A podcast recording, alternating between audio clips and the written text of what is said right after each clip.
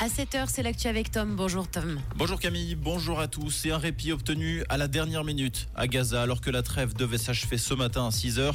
Le Hamas et Israël sont finalement parvenus à un accord pour prolonger la trêve de 24 h à 15 minutes de son terme. Cette nuit, 30 prisonniers palestiniens ont été libérés contre 16 otages israéliens et étrangers.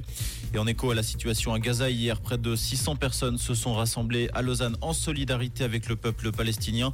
Collectifs et ONG ont appelé à un cesser le feu et la fin de la collaboration militaire avec Israël, au boycott également économique et politique d'Israël jusqu'au respect des droits fondamentaux des Palestiniens et du droit international. La Suisse peut faire une croix sur les Jeux Olympiques d'hiver 2030. Le Comité international olympique a décidé d'entrer en dialogue ciblé avec la France. Les candidatures de la Suisse et de la Suède n'ont pas suffisamment séduit. L'attribution définitive devrait être officialisée en juillet 2024. La ville américaine de Salt Lake City pourrait hériter de l'organisation des Jeux d'hiver 2034. Forte mobilisation à Yverdon autour de la construction d'un parking souterrain sous la place d'Armes. Près de 4600 personnes ont signé l'initiative populaire en ce sens, 50% de plus que nécessaire. Cette initiative réclame un parking de 1000 places contre les 430 prévus dans le projet communal.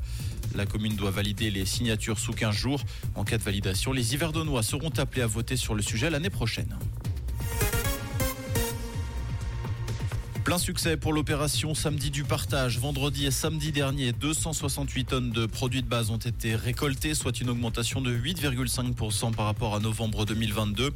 168 tonnes ont été enregistrées à Genève, 70 sur Vaud. La marchandise est en cours d'acheminement vers les différentes banques alimentaires de la région. L'ancien secrétaire d'État américain Henry Kissinger est mort à l'âge de 100 ans. Cet acteur incontournable de la diplomatie américaine avait officié sous la présidence de Richard Nixon et de Gerald Ford.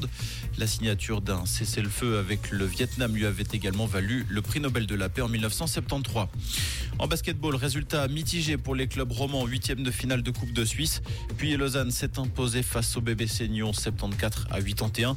Genève a battu Star Wings 107 à 99. Montaigne et Neuchâtel se sont inclinés respectivement contre Massagno et Lugano. Comprendre ce qui se passe en Suisse romande et dans le monde, c'est aussi sur. Rouge Ce jeudi, ça va pas être super. On attend de la pluie, encore de la pluie avec de la neige des 1500 mètres.